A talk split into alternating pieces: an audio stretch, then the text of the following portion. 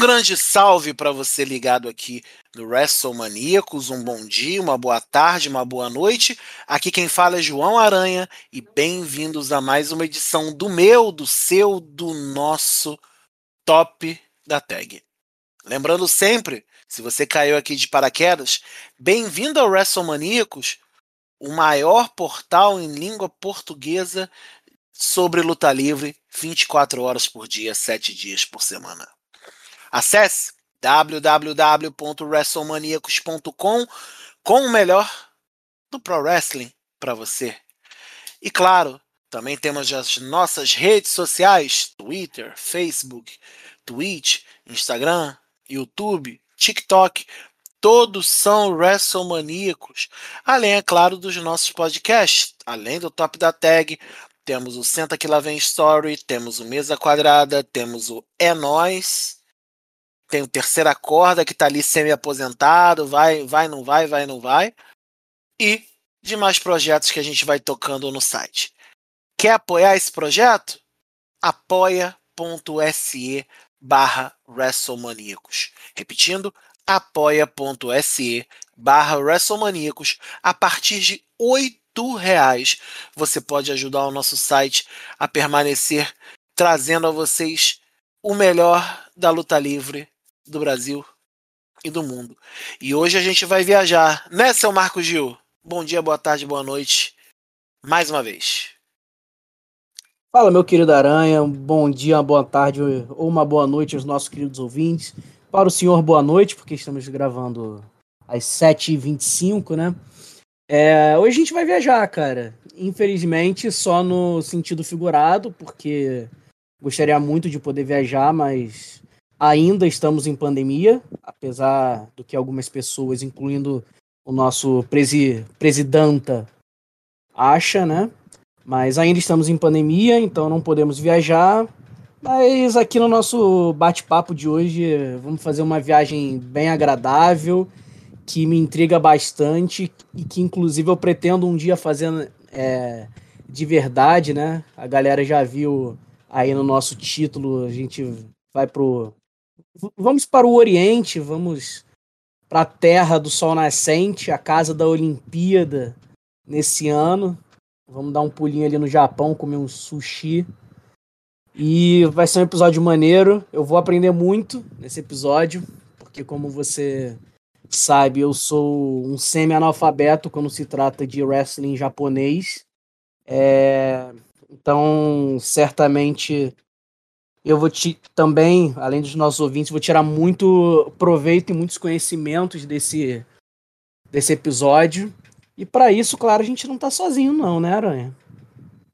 Não, a gente não tá sozinho. Para falar de luta livre japonesa, para falar de progresso ou puroreço, escolhe aí a tua pronúncia, no teu japonês arcaico ou moderno, eu tô aqui com ele, um dos conhecedores de luta livre japonesa do WrestleManiacos. Hum, mas tem outra alcunha, é o rei das GIFs do Twitter. Esse cara é a fera, o mito, a lenda, Ítalo Santana. Ítalo, obrigado por estar aqui. Bem-vindo a essa casa. Opa, que introdução, viu? Oh, muito obrigado. É um prazer estar de volta aí. Mó tempão, né, mano? Que eu não. Eu nunca tive uma introdução no... dessa, hein? Eu, olha olha a honra. Muito tempo, acho que há uns mais de três meses que eu não apareço no podcast do WrestleManiacos, então é bom estar de volta aí pra, pra poder falar da New Japan. É, não, a gente tá na correria, tá eu e o Ítalo, cada um pra um lado. Antes a gente gra... teve uma época que a gente gravou direto, agora a gente tá nessa correria. Então, como vocês já viram, nós vamos falar hoje de Progresso. Pro Wrestling ou lutinha na Terra do Sol Nascente. Até coincidiu, seu Marcos Gil me lembrou bem, tam, estamos, né? Esse podcast sairá, senão no dia da abertura das Olimpíadas de Tóquio, sairá no dia seguinte da abertura das Olimpíadas de Tóquio. Cara, que, que timing, senhoras e senhores. Então nós vamos falar de. É planejamento, pô. É, esse planejamento do Marco Gil que planejou todos os podcasts comigo e nem lembra onde anotou. Então, Eu, lembro, eu não lembro de olhar. Eu, eu sei onde estão anotados. Eu não lembro de olhar. o nível etílico, tá? Tô brincando. vamos lá, vamos falar de New Japan Pro Wrestling. Ou Shinihon Pro Wrestling. né? A New Japan nasceu em 72, nas mãos de um camarada que você já deve ter ouvido falar, porque hoje ele é Hall da Fama da WWE, Antônio Inoki. Ele lutava na Japan Pro Wrestling Alliance. Em 72 ele fundou a New Japan. Em março de 72 ele já fez o primeiro evento dele, o Opening Series, para 5 mil pessoas. E aos poucos ele foi crescendo, foi se desenvolvendo. E aí, dentro do da New Japan, estabeleceu-se os cinturões. Né? O International Wrestling Grand Prix, ou IWGP, ou como diria o narrador da New Japan, IWGP. Né? Ele. Essa base, vamos dizer, dentro do da New Japan, foi a base no qual foram começados a, a estabelecer os títulos. E o primeiro deles foi o IWGP Heavyweight Championship, no qual o primeiro campeão foi quem? Quem foi o primeiro campeão? Ele mesmo, Hulk Hogan, em 83. Tempo vai passando e, e, e a empresa vai crescendo e algumas coisas chamam a atenção.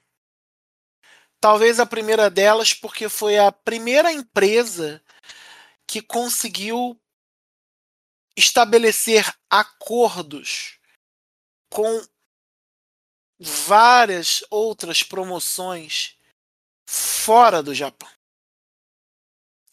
Mesmo com o Inoki lá, lá dentro ou com o fora, porque o Inoki é, vendeu a parte dele e a família também em 2007. É, então ele é, tem uma influência forte nisso. É um cara que. O cara já veio pro Brasil, sabe? Tem, tem várias, várias histórias. E aí, Ítalo, já começa com você. É,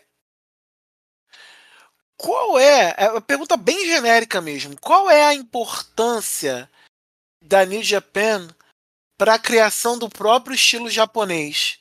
O, o, a, o, o Puroresso, né? Porque a gente sabe que tem a New Japan, você tem a JPW, você tem a, a JPWA, que foi a primeira ona, mas a, a New Japan, ela começou a estabelecer uma rota bem diferente daquela luta livre que se fechava dentro do Japão e, e, e trazia mais as pessoas para dentro do que exportava os seus talentos para fora do país. Qual é essa importância, Ítalo? Nossa, cara, gigantesca. É... Chegou ali os anos, os anos 90, assim, você começava a ver os lutadores assim da New Japan que na época do Inoki que a, talvez o, o, pessoal fora do Japão não conhecia e com essas alianças que ele que o Inoki é, conseguiu, cara, foi mandando, mandando lutadores pro, pra, pro, pro outro lado do mundo, outro lado do continente. É, você via lutador na WCW, aí tinha lutador indo pro México, e essa conexão e esse estilo de luta da New Japan revolucionou bastante, mano. Até, até hoje é, revoluciona aí o mundo inteiro do, do Pro Wrestling. E aí, Marcos, e aí eu te pergunto, que é uma pergunta porque você falou no começo que não é, conhecia bem né, a, luta livre japonesa. Você falou, eu falei que era semi-analfabeto, fui ser bonzinho, você não sou analfabeto mesmo. Eu não, não eu conheço pouco, conheço quase nada. Quando você ouve a expressão, né, progresso, luta livre japonesa, qual é. O que, que vem na tua cabeça?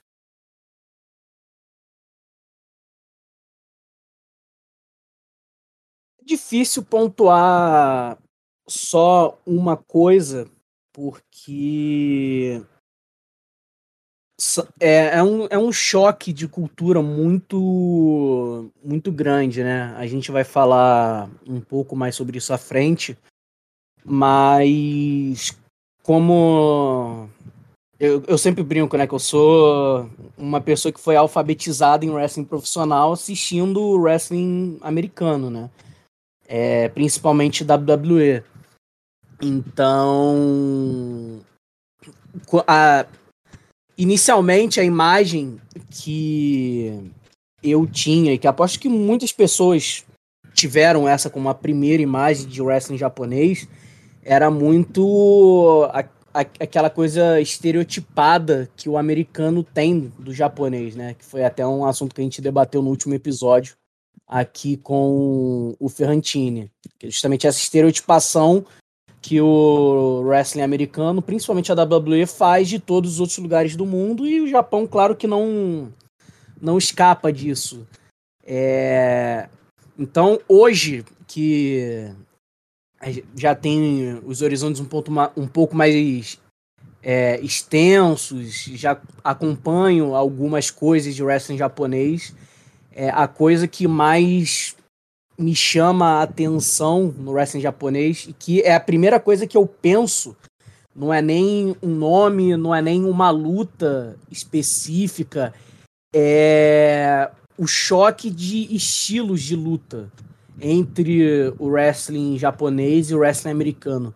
Porque o wrestling japonês é um wrestling muito mais muito mais físico do que o wrestling americano. Então, essa sempre foi uma coisa que toda vez que eu paro para assistir alguma luta do wrestling japonês, me impressiona. Porque é um estilo de luta muito, muito, muito mais físico. Você vê que exige muito mais dos lutadores.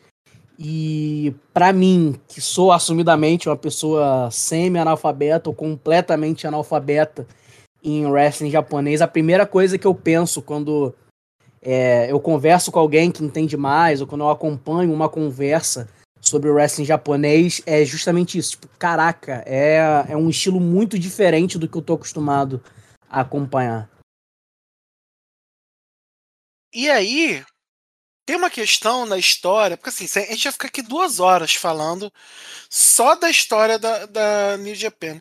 Mas tem uma questão que o Marcos levantou, que é interessante, porque nesses vários acordos, o Inoki, que é um fã, uh, e ele já assumiu isso, tinha assumido isso de MMA,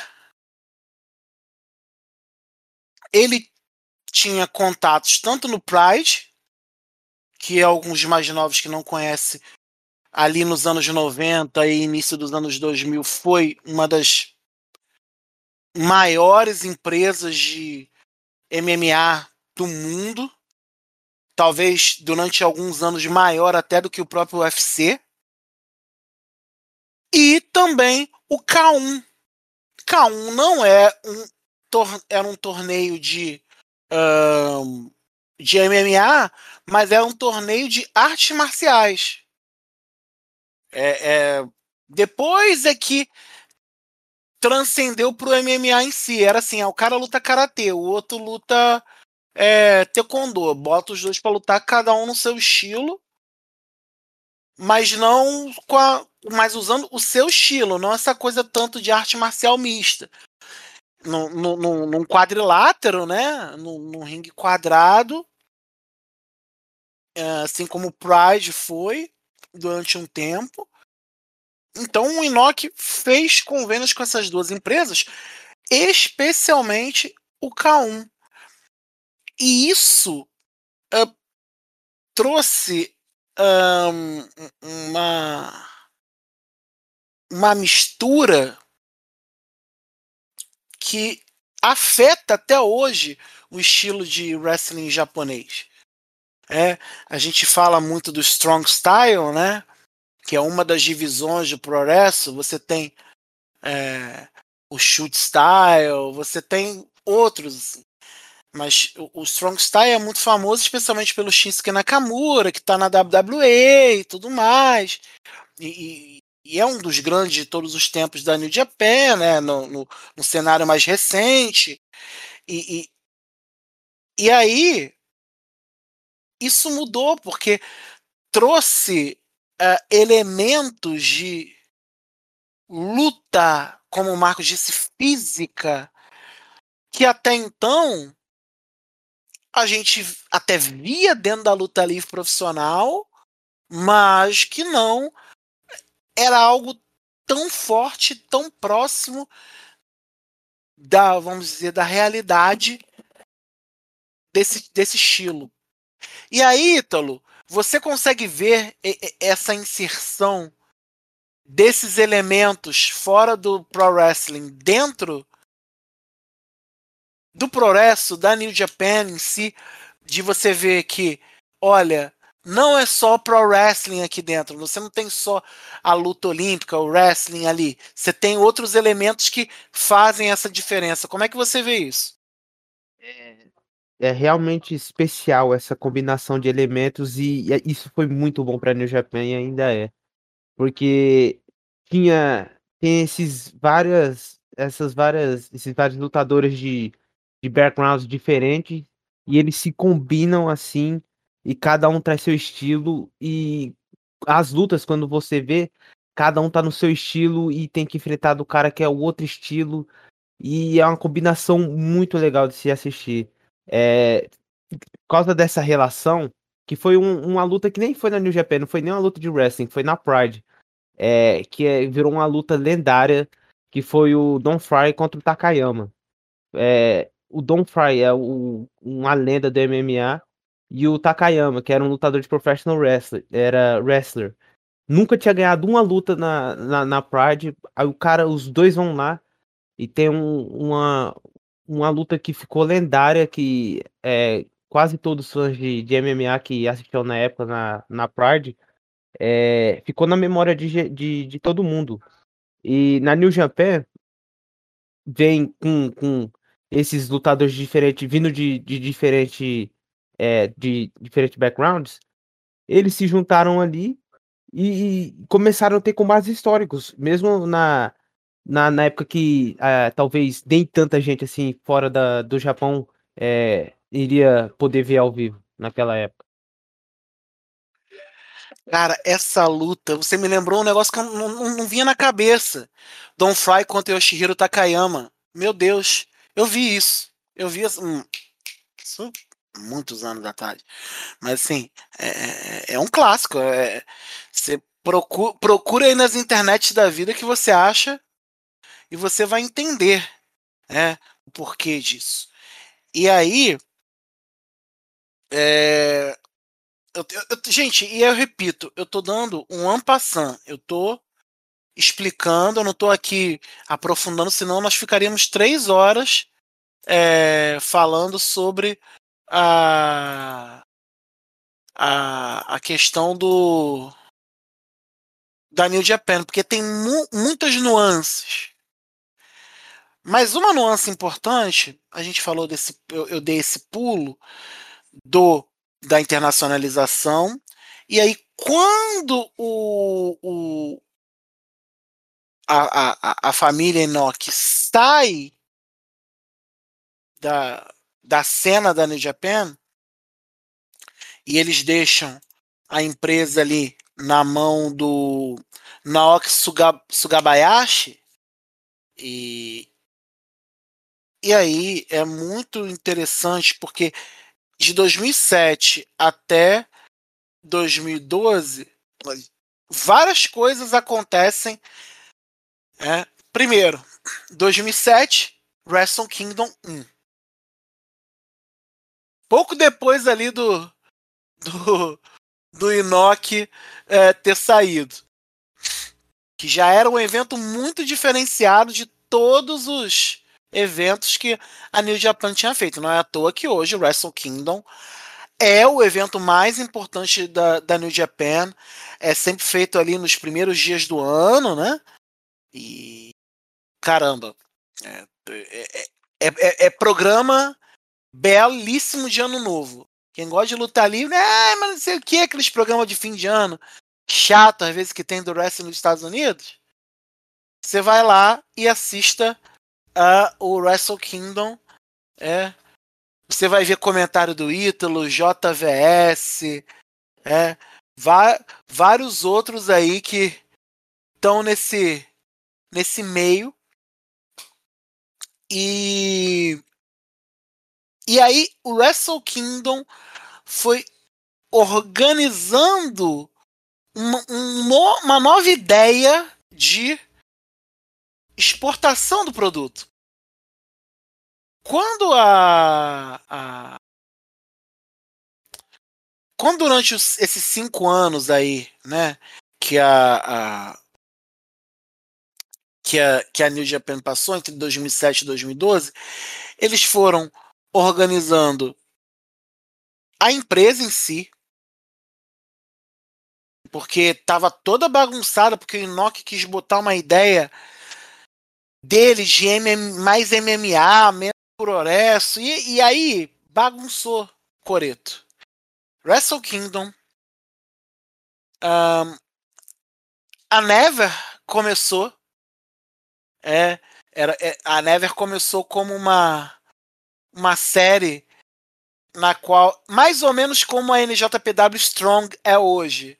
Uma série onde eles introduziam novos talentos da New Japan com lutadores estrangeiros. É, mas aí a Never acabou, porém os títulos hoje permanecem.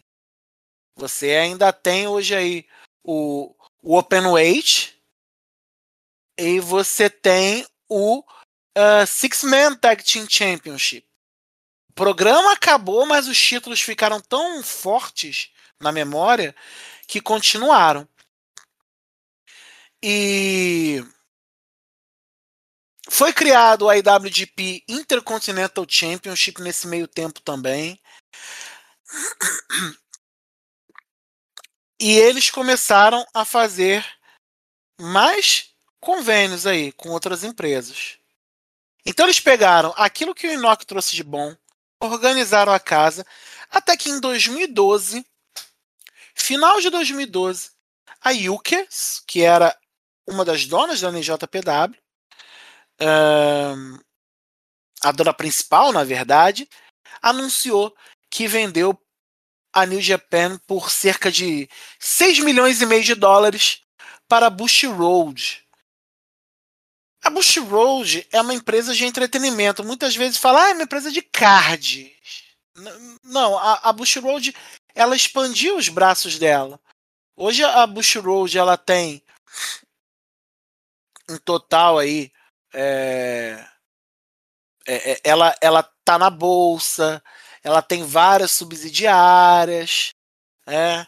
Hoje a Bush Road não tem só NJPW, hoje ela tem Stardom, que é uma das grandes empresas de é, luta livre feminina, não só do Japão, mas do mundo. Se você vê aí a, várias lutadoras japonesas que estão é, saindo e indo, por exemplo, para as empresas dos Estados Unidos, empresas europeias e do México, muitas estão saindo dali. Ou passaram por ali, de alguma forma. E aí, Marcos, eu, eu, eu pergunto para você. Você é um cara que tem é, é, essa visão é, da, da televisão. A New Japan ela não tem. Uma das questões dela mais importantes, a, e que a Bush Road manteve e ratificou ali, é um. Eles não têm essa visão de programas uh, semanais como as empresas dos Estados Unidos. Eu vou usá-las como é, paralelo aqui. Tem, né? Mas, por exemplo, para os Estados Unidos, ele já tem o NJPW Strong, que eles fizeram recentemente, com cinturão e tal, para atender essa demanda do público dos Estados Unidos. E também os shows são transmitidos, os shows que eles gravam Destruction em Kobe, Destruction em Osaka, eles gravam programas, eles dividem esses programas, é, esses shows em programas e colocam semanais para os Estados Unidos. E para outros países, claro, mas eu estou usando aqui como referência os Estados Unidos. É, você consegue é, entender, conceber e achar normal em 2021 ter esse modelo? É tranquilo, pô, não, ó, a luta livre também aceita esse modelo, dá para colocar em qualquer lugar? Ou a New Japan é uma exceção que dá certo? Olha, dá para ter esse esse modelo, mas eu não acho que dê para colocar em qualquer lugar. Porque é, não só dentro do wrestling, né, mas em tudo, a cultura oriental é muito diferente da cultura ocidental. Cada país, claro, é, tem suas diferenças culturais dentro dos próprios países Existem diferenças culturais, a gente que mora aqui no Brasil sabe muito bem disso, mas existe claramente um distanciamento maior dos países orientais para os países ocidentais.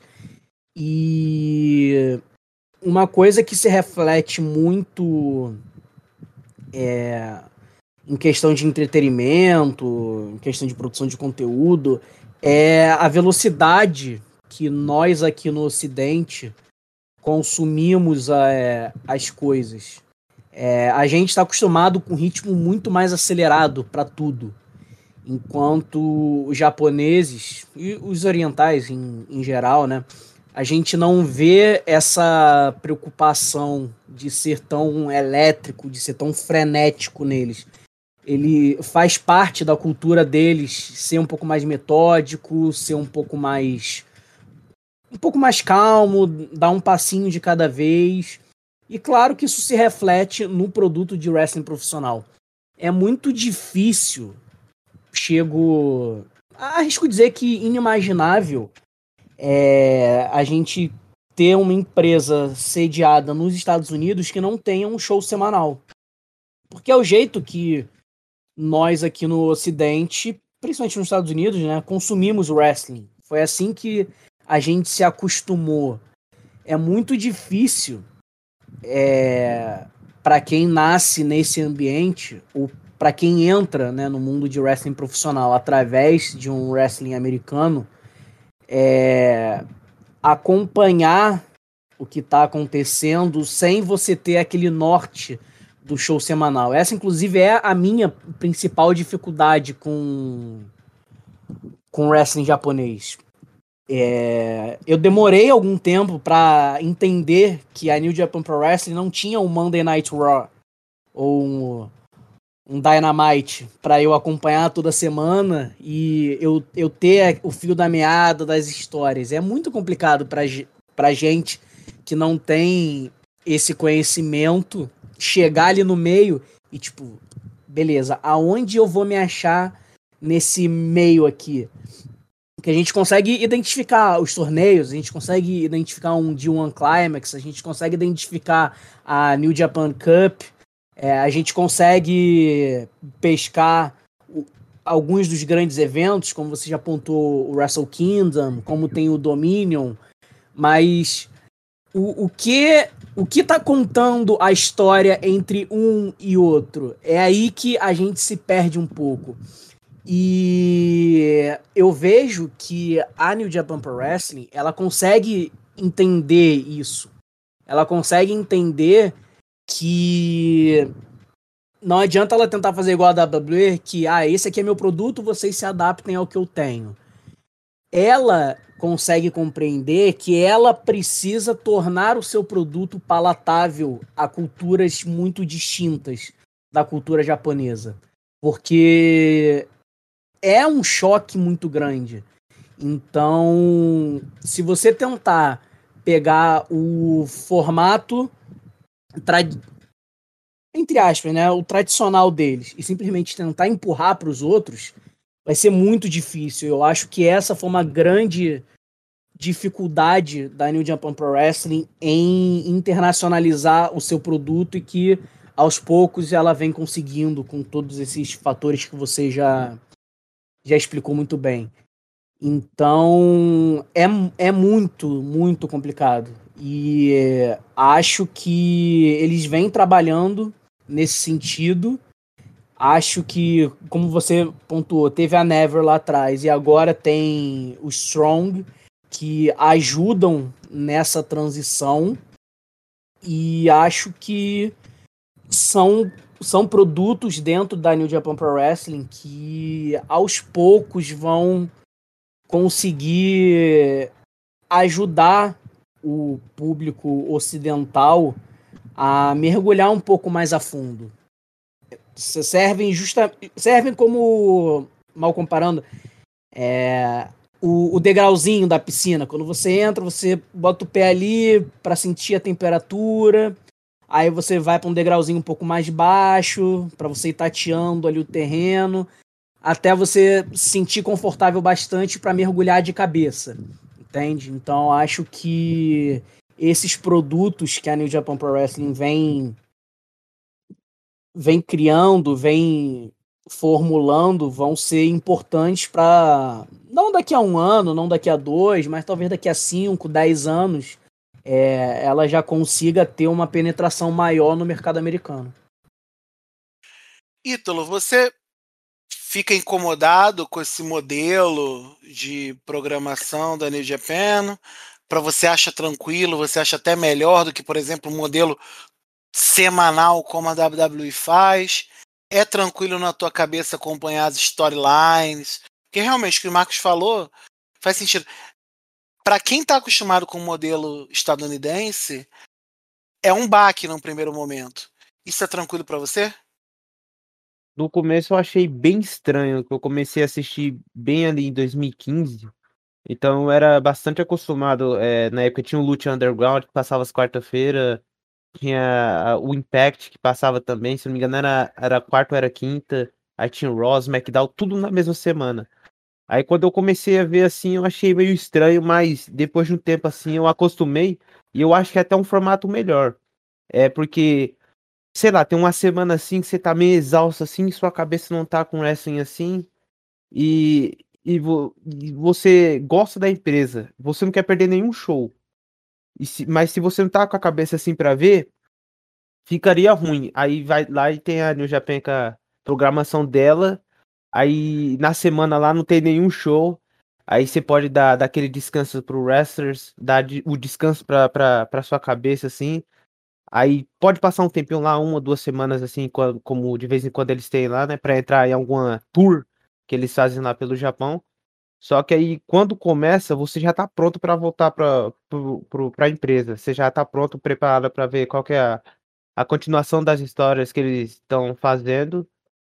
E, e, é bastante legal, assim, que dá um, um descanso, assim, pro, pro wrestler japonês, que para quem trabalha na New Japan, é bastante puxado as, as lutas single matches. Então, deve ser legal pro lutador e legal pro tele, tele, opa, telespectador é, para poder ver, para poder acompanhar a ação e acompanhar a empresa.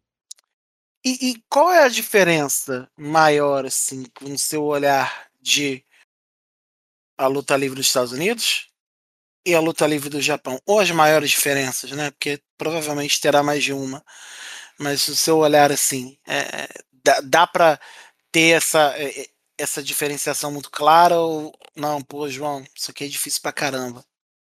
Não, então eu acho que tem a, a maior diferença principal é que no, no wrestling dos Estados Unidos eles contam a história por promos e na luta. Já na da, da New Japan, a maioria das vezes né, a, a história é contada no ringue, na luta e nos momentos do combate. Porque se você prestar bastante atenção assim na luta e como os lutadores estão reagindo, eles já, já começam a contar a história ali no ringue, na luta deles. E, e, e você, você, você tem, um, tem um contato com não só gente daqui, mas de fora também que, que acompanha. É, a, as pessoas reagem bem, elas têm essa visão também, ou elas às vezes sentem falta dessa coisa semanal, ou não? Ah, eu sinto que a maior parte gosta do jeito que tá, do jeito que eles fazem. Entendi. E qual é, você acha que isso poderia ser uma tendência, até mesmo para os Estados Unidos, de, de, de, desse esse modelo japonês dar certo nos Estados Unidos, ou você, que eu sei que você também assiste uma empresa ou outra, é de falar assim, não, não isso aqui não dá certo nos Estados Unidos. Ah, cara, eu acho que não daria certo nos Estados Unidos por causa que o americano é diferente. Uhum. É, por ver, é, assim, eu assisto NBA também bastante, né? Outros uhum. esportes assim. E, tipo, para eles, assim, quando tem final de temporada, assim, que ficam uns quatro meses sem ter nada, eles ficam bem, bem chateados, assim, que não tem muita coisa diferente para ver, porque tem outros esportes, claro, mas eles sentem falta. Até, até eu acho que a ideia de, da, por exemplo, a WWE ter uma off-season, que é deixar, deixar uns dois meses sem o pessoal, os lutadores se recuperar, ia ser legal. Só uhum. que eu acho que o, o show semanal, assim, eles já tá, já tá é, na mente deles, assim, faz tempo, principalmente o Rock tá aí desde 1993. E parece que, por exemplo, a WWE tem orgulho de estar tá toda segunda-feira é, transmitindo o show. Então acho que não daria certo nos Estados Unidos. E qual elemento que você acha do progresso do wrestling japonês que você acha que se fosse implantado isso aqui é, em empresas de outros países, esse ponto daria certo? Ou não? Ou é algo tão pessoal do Japão em que talvez nada desse certo em outro lugar? Cara, acho que o Strong Style o da, da New Japan, em específico, é bastante diferencial, é especial.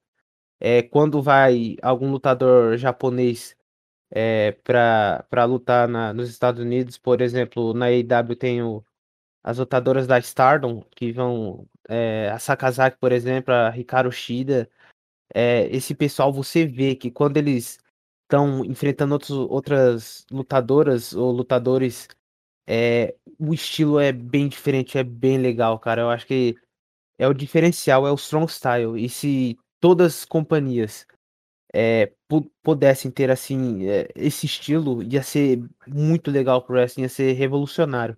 É, porque é diferencial o strong style, é muito legal.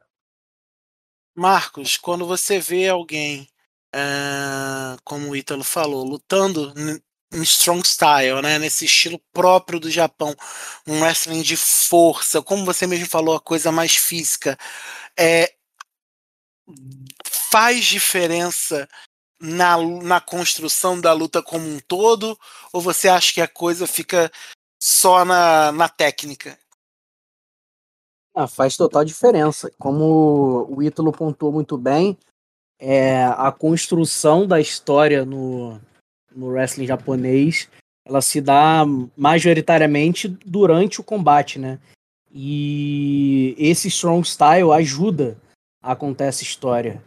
É, eu estava até assistindo uma das lutas ainda agora do aqui da lista, que eu não darei spoiler, mas cara, é impressionante você ver tipo na venda dos golpes dos lutadores, o quanto eles conseguem, por causa desse, desse estilo mais físico, é, vender da história.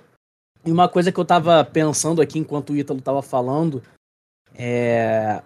Sabe um, um país que, ironicamente, eu acho que esse, todo esse modelo de wrestling japonês poderia se adaptar muito bem?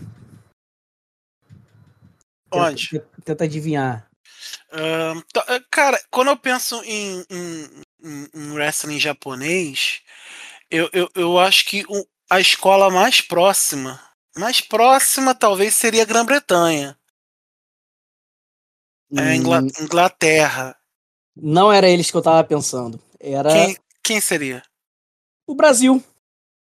Brasil Sabe explique, por quê? Explique, explique. Eu, eu, não, eu não digo nem em questão de luta em si, eu digo em questão de, de consumo. o wrestling japonês, ele. Eu, eu, acho que ele apresenta alguns elementos que são um pouco mais palatáveis para o público brasileiro do que até o wrestling americano. Por quê?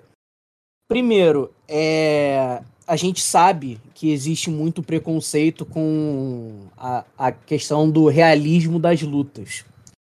E o wrestling japonês, justamente por toda essa herança que você já, já trouxe aqui pra gente do MMA e tal, é um estilo de luta que, por ser mais físico, é muito mais, entre muitas aspas, acreditável.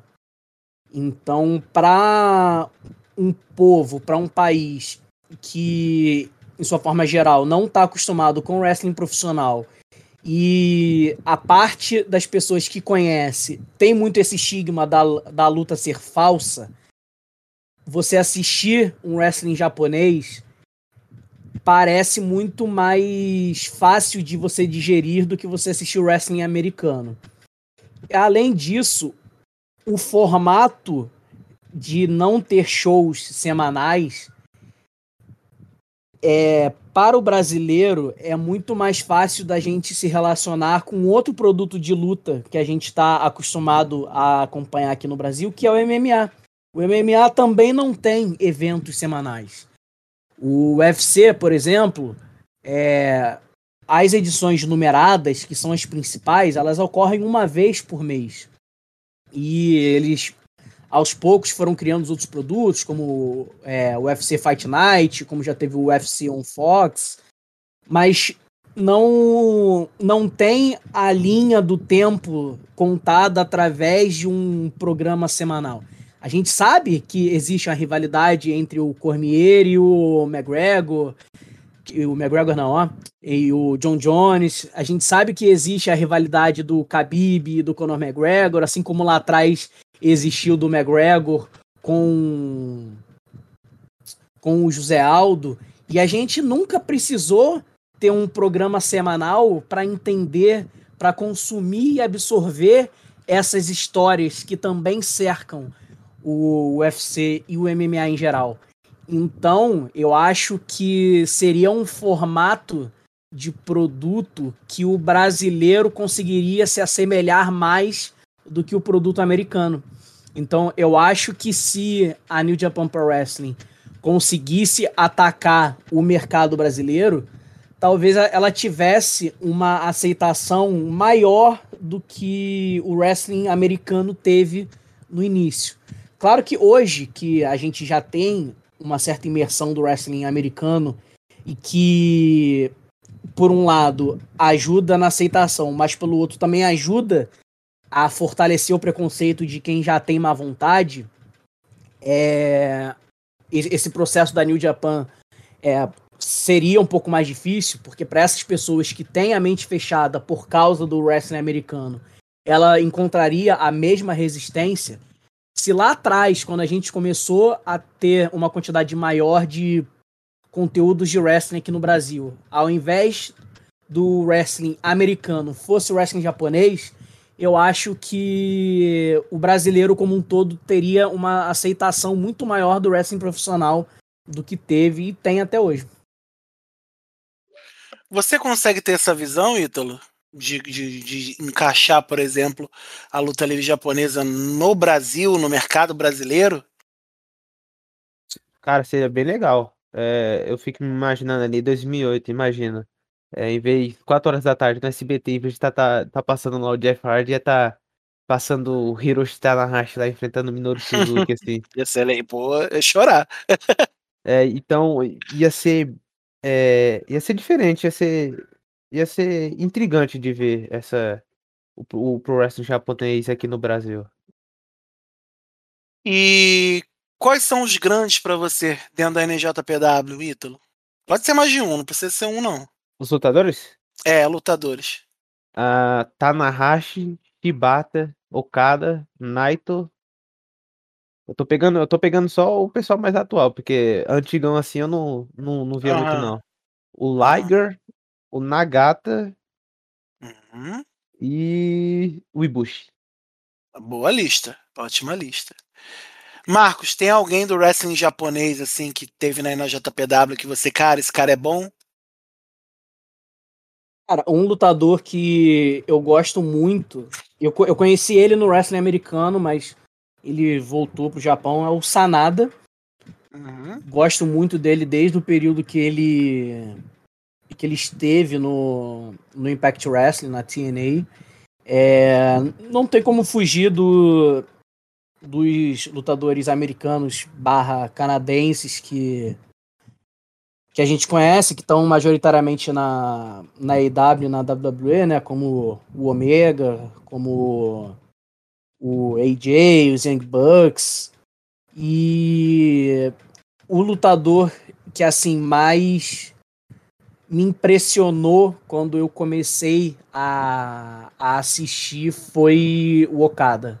Eu acho que assim foi foi o lutador que mais me encantou com nos contatos que eu tive com wrestling japonês, ver não só a habilidade dele é, técnica, mas principalmente a habilidade dele de contar as histórias. Aquilo que o Ítalo estava falando, de contar as histórias dentro do ringue.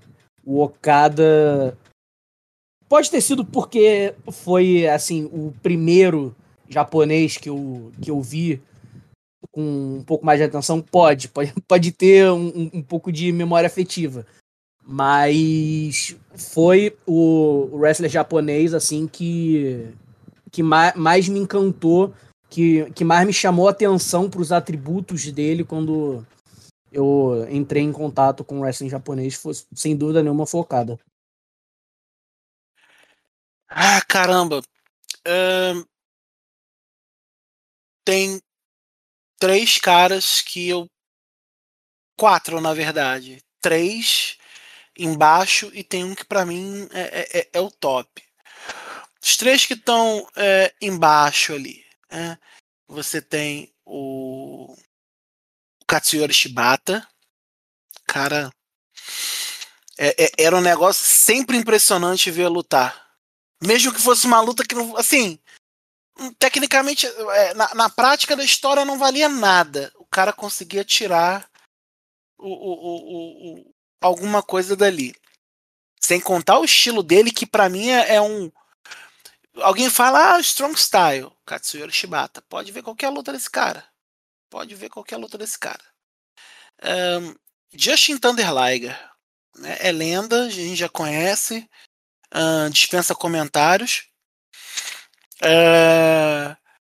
E dos mais antigos, para mim, do, de todas as lutas que eu vi, o que sempre me chamou muita atenção foi o Rick Choshu. É, meio coreano, meio japonês, mas coração é do Japão. É... E nasceu no Japão, mas tipo, um dos pais é coreano, outro é japonês, e assim, cara é, é o sharpshooter mais bonito que você vai ver na luta livre.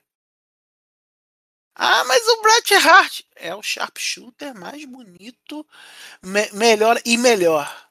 E aí eu puxo a sardinha um pouco pro meu lado. É. Ele aplica como um, um lutador de judô, cara. Sasori Gatami. Fecha, é, é uma chave de perna. E, cara, fica muito bonito de ver porque é encaixadinho. Cara que treinou mesmo ali no dojo clássico da NJPW, cara que treinou com Massa Saito, teve do lado Tatsu Fujinami. TV, cara, é um negócio impressionante, né? À toa que foi mais de uma vez campeão é, peso pesado da, do IWGP, sem contar vários outros títulos mais antigos. Agora, no meu coração, e, e quem me conhece sabe que para mim falou de progresso tem que falar de Minoru Suzuki. Para mim, assim, é, é, é, um cara que eu às vezes eu não entendo como esse cara não chegou nos Estados Unidos e, e, e estourou assim. É, mas é isso, é, é outra história. Mas para mim, o, o, Minoru Suzuki tá um passo acima. Assim. É. Tem o Nakamura que é muito bom, tem outros, mas o, o, o Minoru Suzuki é, é, até hoje, cara, é um negócio espetacular, assim, de ver. Né? E, então é isso. Então, depois dessas lembranças saudosas, eu vou. Hoje estamos em três, então eu levanto a mãozinha, vem o Ítalo e vem o Marco junto. A gente vai fazer a tag. Quando voltar, a lista vem. Estamos de volta. E agora, seu Ítalo Santana. É claro que a gente já viu no título, mas eu quero ouvir da sua doce sedosa voz. Qual é a lista que você trouxe pra gente, pro nosso top? São cinco o quê? Paz, são cinco grandes lutas. É cinco das minhas lutas favoritas da New Japan. É, tem uma lista bastante grande de lutas favoritas assim para mim, então eu tive que escolher essas cinco assim, porque é para quem quer conhecer a New Japan, eu acho que essas cinco lutas são essenciais. E são todas dessa década ainda, são bem do, do final da década pra cá. Aí é bom. Cinco lutas para você conhecer a New Japan Pro Wrestling. Então, Ítalo, por favor, hum, apresenta pra gente aí qual a primeira luta da lista e, e o porquê dessa luta. É, a primeira luta é do G1 Climax de 2013, é o G1 Climax 23, é o grande torneio da New Japan, aquele é para mim o melhor torneio de, do, do wrestling no mundo que tem. É, não, não existe um torneio melhor do que o G1 Climax hoje. É, é aquele torneio lá, é como se fosse um brasileirão, só que lutadores se enfrentando em dois blocos diferentes, né? O bloco A e o bloco B. Aí o vencedor de cada bloco se enfrenta na final. E essa luta foi. Acho que foi o quarto show. O quarto show foi bem no começo do torneio. E aproveitar que a gente estava falando do Shibata, é uma luta dele. É Katsuyori Shibata contra o Tomohiro Ishii. Se tem uma luta que representa o Strong Style, essa é a luta é simplesmente uma obra de arte que os dois fizeram nesse combate. É, foi, eu acho que foi a primeira vez que eu vi o Shibata é, usar uma daquelas cabeçadas dele. É, infelizmente levou o final da carreira dele depois, no futuro. Mas foi uma das primeiras vezes que ele usou essa cabeçada.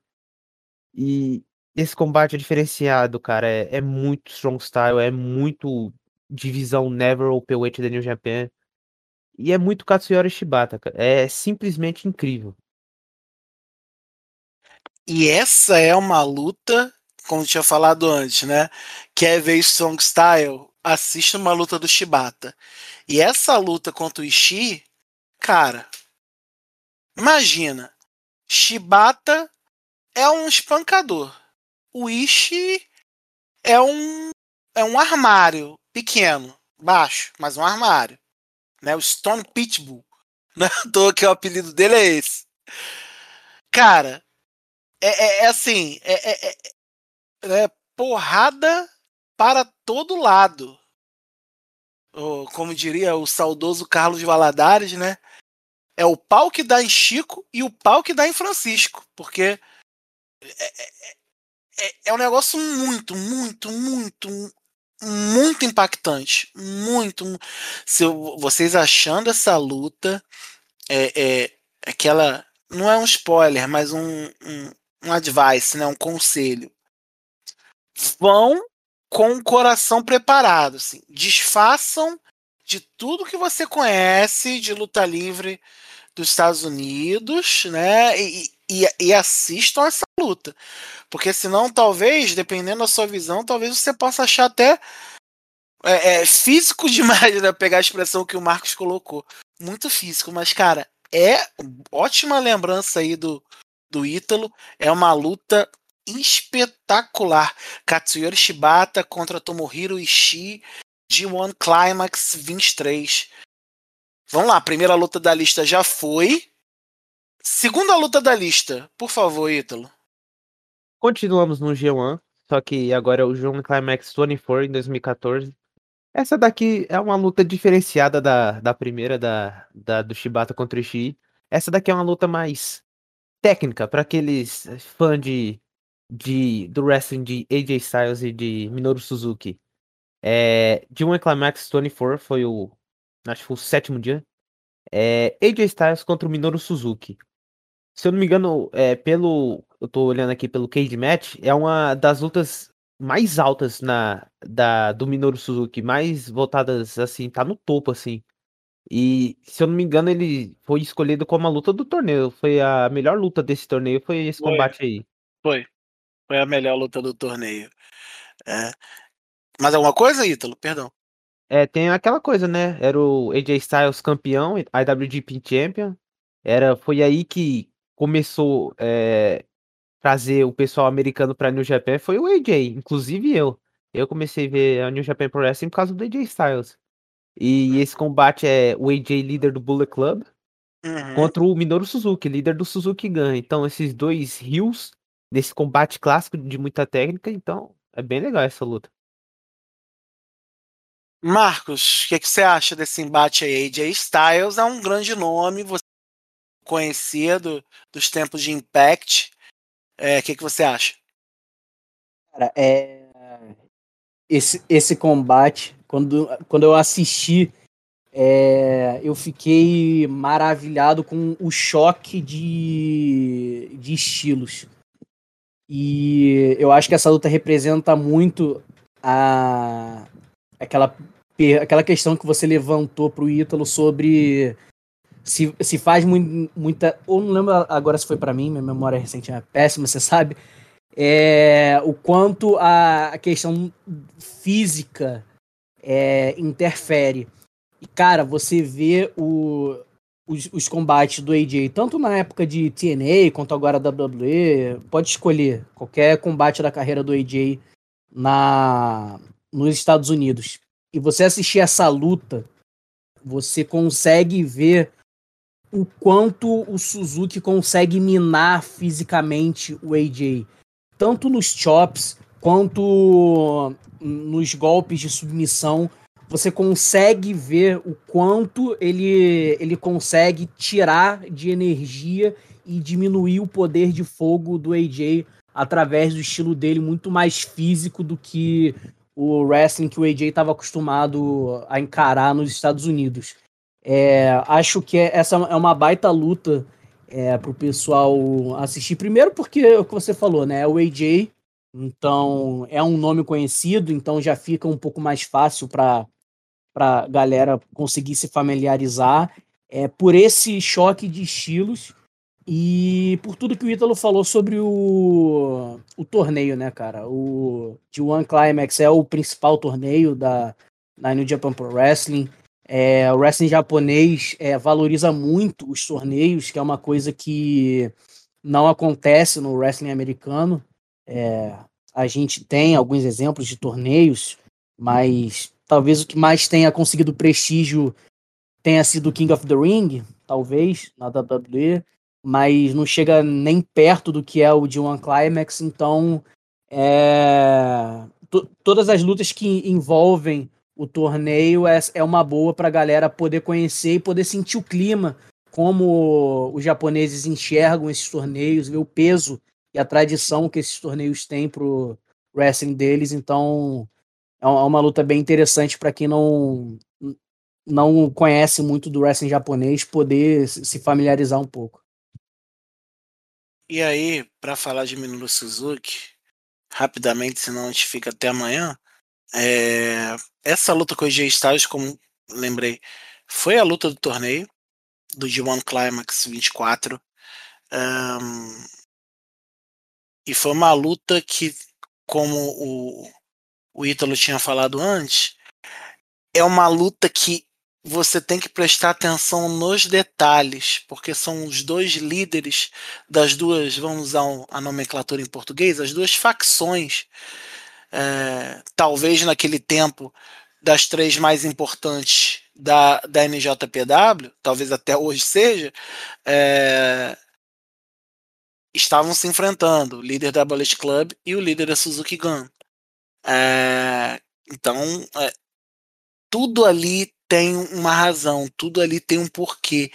E é uma luta que tem a parte física do Suzuki e a parte técnica do AJ, é, que na New Japan tá voando, literalmente. Então é uma ótima luta para ver essa mescla de estilos aí entre um japonês e um estadunidense. Ítalo, vamos lá. Terceira luta da lista, por favor. É, é a última do G1, eu prometo, é a última. É um pequeno spoiler, não tem tag team match nessa lista, porque a divisão de tag da New Japan é pifa, muito pifa. Polêmica! É... vamos deixar pra lá, vamos deixar pra lá. É, mas é a terceira luta é outra do G1 Climax, dessa vez é uma final, é a final do G1 Climax 28 de 2018. É Kota Ibushi contra Hiroshi Tanahashi. É o Ibushi que tem o, o Tanahashi como seu maior rival, assim, como sua maior inspiração. E é o Tanahashi, assim, último, última grande chance do Tanahashi no, no evento principal da New Japan. É Tanahashi final, assim, do, do da época do Ace dele, que ele carregava a companhia nas costas. É, é, é o Okada e o Omega depois, assim, dele, assim, levando a empresa. Então, essa luta é, era a última chance do Tanahashi. E é contra o Ibushi, que eles dois começaram essa rivalidade, assim, que depois viraram até dupla. Mas esse combate é muito legal, cara. É, é o Tanahashi, assim, não tem o mesmo o mesmo aspecto da, da, do, do tempo que ele tinha antes de, de ter, poder fazer vários high fly flows, ter lutas de, de 60 minutos. Não, é o Tanahashi. É, acho que já tinha 40 anos nessa época, não, não, não, não me lembro agora, mas é ele, assim, última chance e o Ibushi. É, é quando o Ibushi começou a crescer na New Japan, foi essa luta, foi esse, esse G1 Climax. Foi aí que levou ele pro, pro título que ele teve, tava segurando até esses dias, é, mas esse foi um combate. Primeiro, um que é a última chance do Tanahashi e, a, e, e o segundo motivo é porque é a ascensão do Ibushi. Vai lá, Marcos.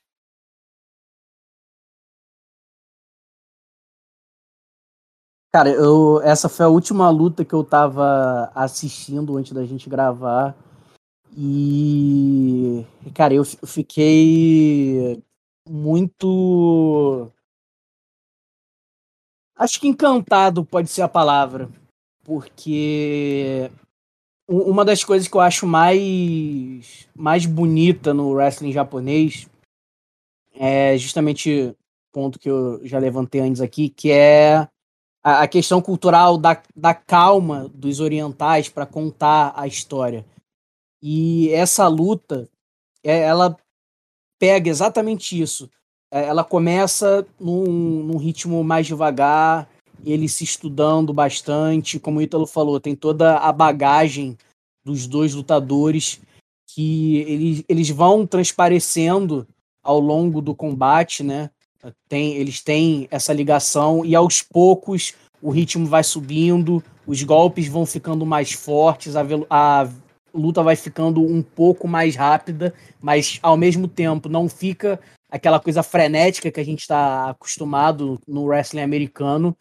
E, cara, é, é, é uma, uma luta assim. É, é, o que você falou sobre o, o primeiro combate. É, para quem tá muito acostumado com wrestling é, americano, a gente tem que limpar um pouco a mente quando a gente vai é, assistir wrestling japonês. A gente tem que estar com a mente aberta para compreender que a gente vai assistir um produto completamente novo, com uma outra pegada, com uma outra proposta.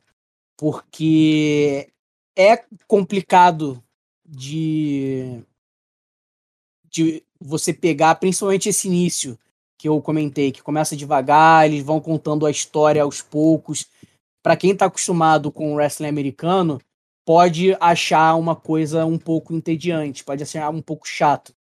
Mas palavra de quem tá acostumado muito com wrestling americano e que passa, passou muito por essa dificuldade nas primeiras vezes que foi assistir wrestling japonês vale a pena a sua paciência, porque quando você consegue ver o produto final e aí você consegue entender a lógica por trás daquela construção lenta, passa a ser uma coisa muito muito bonita. O que no início começa como uma coisa meio chata, meio moldorrenta, no final, quando você vê a história completa, você tem um olhar completamente diferente para aquilo que você não gostou muito no início. Então, e, e, como o Ítalo falou, né, foi já é uma, já mais uma parte final da carreira do Tanahashi, mas ainda assim você consegue ver toda a habilidade, todo o talento dele e a ascensão do Ibushi, né, que talvez hoje seja um, um dos nomes asiáticos mais conhecidos no, no mundo. Ele que é o único lutador na história a fazer três finais consecutivas de, de One Climax. É, é uma luta muito boa que vale a pena para todo mundo que quer conhecer o wrestling japonês. Mas, de novo, mente aberta, porque ela vai subindo a temperatura aos poucos até chegar no clímax dela, que aí faz tudo valer a pena. Só para complementar, porque vocês já falaram tudo que eu queria falar, é, Hiroshi Tanahashi lutou contra o Ibushi em 2018, estava perto de fazer 42 anos. Então, é, é outro fator importantíssimo nesse ponto. Mas é uma ótima lembrança. Ibushi Tanahashi é, é, é o encontro de, de gerações ali bem próximas, né? Que até então eram lutas de gerações bem esparsas. Então começou a se fazer luta de gerações próximas, meio que vou botar com muitas aspas um, um passa-tocha. É, é, mas é bem legal, bem legal essa luta, ótima lembrança. Ítalo Santana, por favor, quarta luta dessa lista. A quarta luta é, na minha opinião, a melhor luta da, da desde os anos dos anos 2000 para cá, a melhor luta da, da divisão Junior é, Junior Heavyweight da New Japan. É como se fosse uns Cruiserweights, só que muito mais elevado é do Japão. É, foi a final do Best of Super Juniors 2000, uh, 2016. Best of Super Juniors 26, foi em 2019 a final é, Will Ospreay contra Shingo Takagi. É, esse combate, no final dele, depois que acabou, tinha os fãs estavam chorando de emoção, literalmente, é, pelo espetáculo que foi essa luta. É o Shingo Takagi, logo depois de ter chegado da New Japan, fez o, a estreia dele, entrou nesse torneio, derrotou geral no bloco dele, derrotou todo mundo e foi pra final contra o Osprey, que tava, que era aquele carinha bem magro, assim, entrou na, na New Japan como Junior Heavyweight, bem magro, e foi crescendo assim com os fãs, e, e é o Takagi representando o Strong Style e contra o Osprey representando o wrestling britânico. E foi mágica o que eles fizeram, é simplesmente a luta do ano de 2019 foi minha luta favorita e a, final, a melhor final da história do, do Best of Super Juniors. Essa luta para mim ela tem uma, uma, uma, uma coisa muito particular assim. É, o Osprey a gente já conhece é, por ser um cara extremamente ágil. O Shingo Takagi é uma coisa mais mista ali, né? É um, é um júnior é, é, é, é um júnior hum, fortinho que a gente que dá para brincar, né? Mas cara, foi, foi uma luta que é o tipo de luta, mais um exemplo, no qual você tem que observar do começo ao fim. Vocês lembram quando você vê um programa, especialmente a WWE e WWE, né? No meio do programa tá rolando a telinha lá, eles metem um intervalão de um tá, do, do hambúrguer, não sei o que e você perde a luta. Você acaba dando foco na propaganda. Cara, essa luta, talvez se tivesse acontecido isso, você ficaria profundamente irritado. Porque você não conseguiria desgrudar seus olhos. Você teria que assistir todo o relance. Então, é, vale a pena assistir, vale a pena é, ver todo o, o, o embate é, feito. eu me lembro, eu não sei se é se foi esse que teve uma luta também do que foi a primeira vez que eu vi o Jonathan Gresham. Mas é outro detalhe, mas também que, é, que eu, foi uma outra. Foi ele, acho que contra o bandido, alguma coisa assim. Negócio muito louco, cara. Espetacular, espetacular. É, talvez esse 26 tenha sido um dos melhores BOSJs, Battle of Super Juniors. Torcendo para que é, a gente consiga ver coisas tão boas ou melhores. Acontece que a gente tem visto, como o Ítalo bem falou, a divisão do Super Juniors da New Japan é um espetáculo à parte. Daria para ter um, um, um, top da tag só para falar os melhores G1s, os melhores Battle of Super Juniors, os melhores torneios, uh, World Tag Leagues e por aí vai. É. Então nós tivemos, vamos lá, AJ Styles contra Minoru Suzuki no G1 Climax 24. Kota Ibushi contra Hiroshi Tanahashi G1 Climax de 2018. Katsuyori Shibata contra Tomohiro Ishii de One Climax 23. E a final do Battle of Super Juniors 26, Will Osprey contra Shingo Takagi. E aí, para fechar a lista que nosso bravo valente Ítalo Santana trouxe pra gente, até rimou. Manda aí a quinta luta da lista, Ítalo, por favor. Dominion 2018. Kenny Omega com o Kotibushi no corner dele contra o Kajuska Okada. É uma two out of three falls. Veio é aquela luta que ou você tem que ganhar dois falls ou três, dependendo se, se empatar ou não. É, simplesmente essa rivalidade Omega e Okada revolucionou o Pro Wrestling. Foi o pessoal mais americano assim já conhecia um pouco da New Japan, já estava entrando assim mas o wrestling japonês explodiu nos Estados Unidos foi com essa rivalidade, foi um mega controcada. E a rivalidade foi tão, tão diferente, tão grande, que eles tiveram uma luta no, no Wrestle Kingdom 11, em 2017, em janeiro. Beleza, o Okada ganhou. O Omega não conseguiu aplicar, aplicar o finisher dele, o One Winged Angel.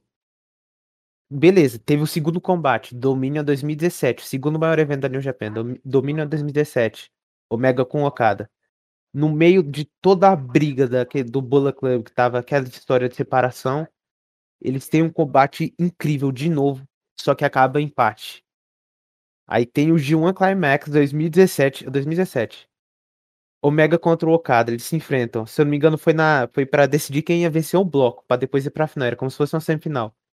Ele era, e eles já tinham empatado na última luta, foram 60 minutos, então eles só tinham 30 na terceira. O Omega venceu, conseguiu vencer o Okada. Tava 1 1 1. E aí passou um ano, teve o todo o reinado lá do Okada, e o Okada é, queria uma luta contra o Kenny Omega para decidir. E o Omega, cara, treinou. E treinou bastante para esse combate. Teve, teve o, o video explicando tudo toda essa rivalidade, um negócio maluco.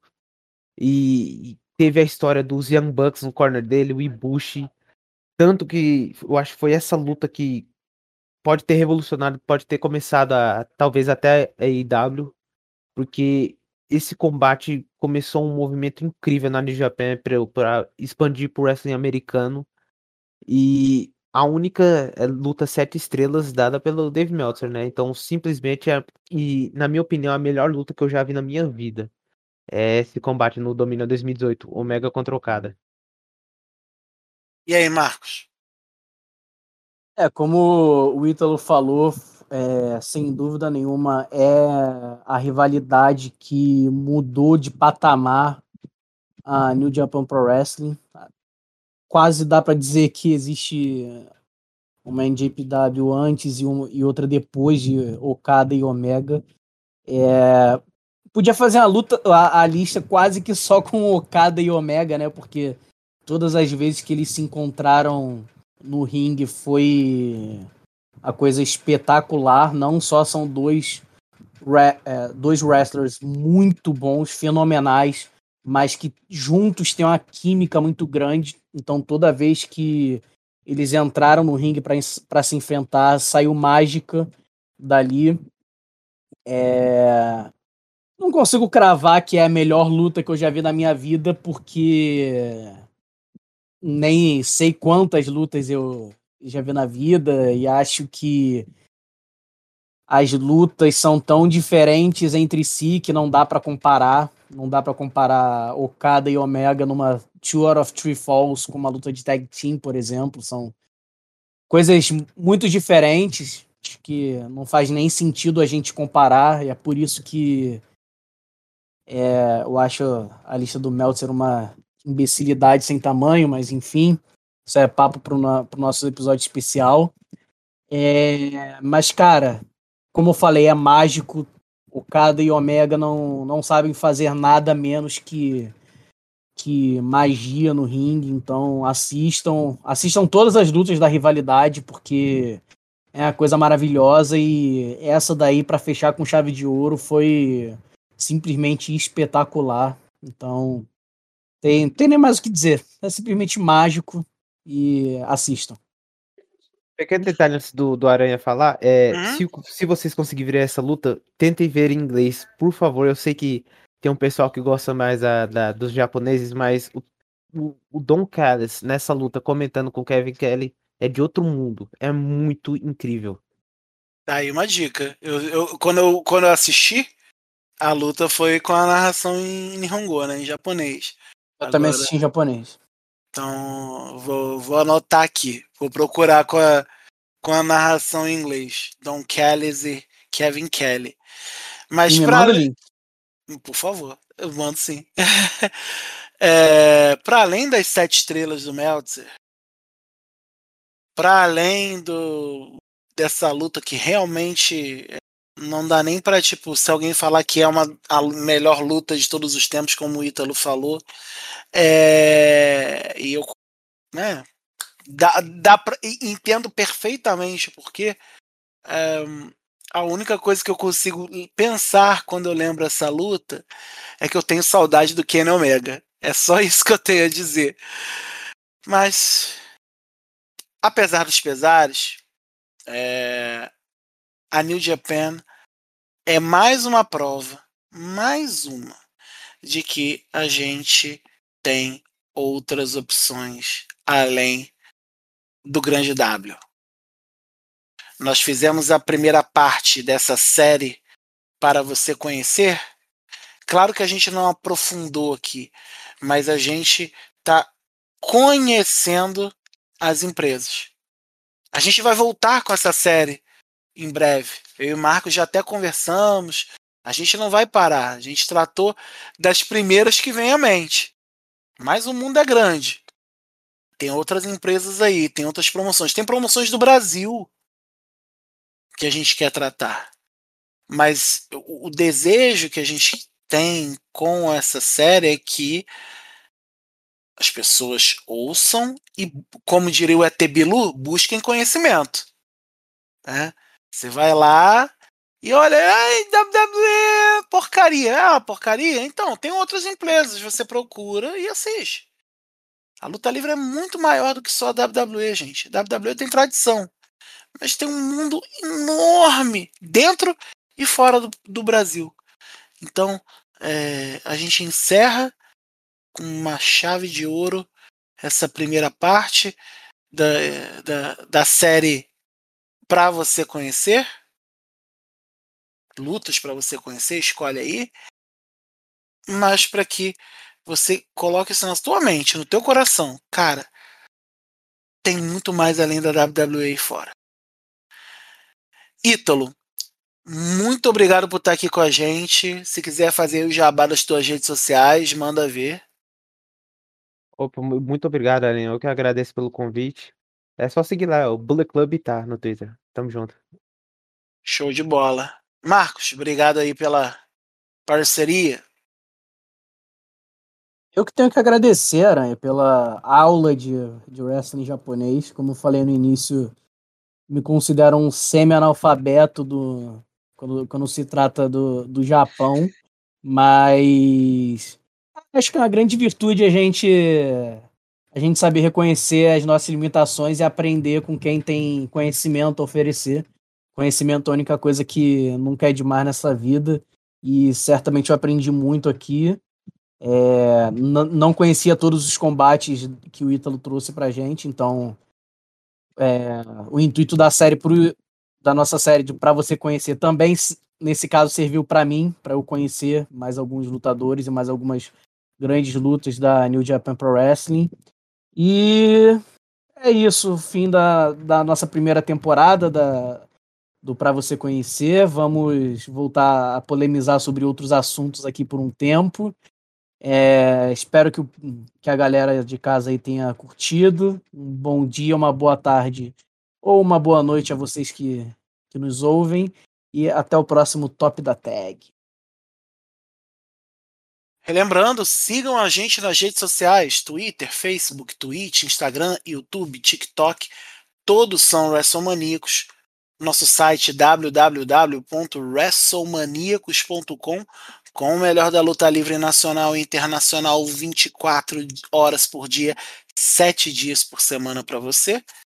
Apoia a gente, vai lá, a partir de R$ reais em apoia.se barra WrestleManiacos e segue a gente aí no seu agregador de podcast ou musical favorito. Vai lá, WrestleManiacos. Tem a gente, tem Senta Que Lá Vem Story, tem Mesa Quadrada e tem vários outros projetos aí no, no forno se organizando. Eu, João Aranha, me despeço. A série terminou, mas o top da tag volta daqui a duas semanas. Aproveitem, juízo, Covid mata, cuidem-se, cuidem dos seus. Se, continue com a gente aqui no WrestleManíacos, porque somos maníacos pro wrestling. Um beijo, um abraço e fui. Wrestling Maníacos Podcast. Há mais de 10 anos sendo maníacos por wrestling. Acesse wrestlingmaníacos.com e confira.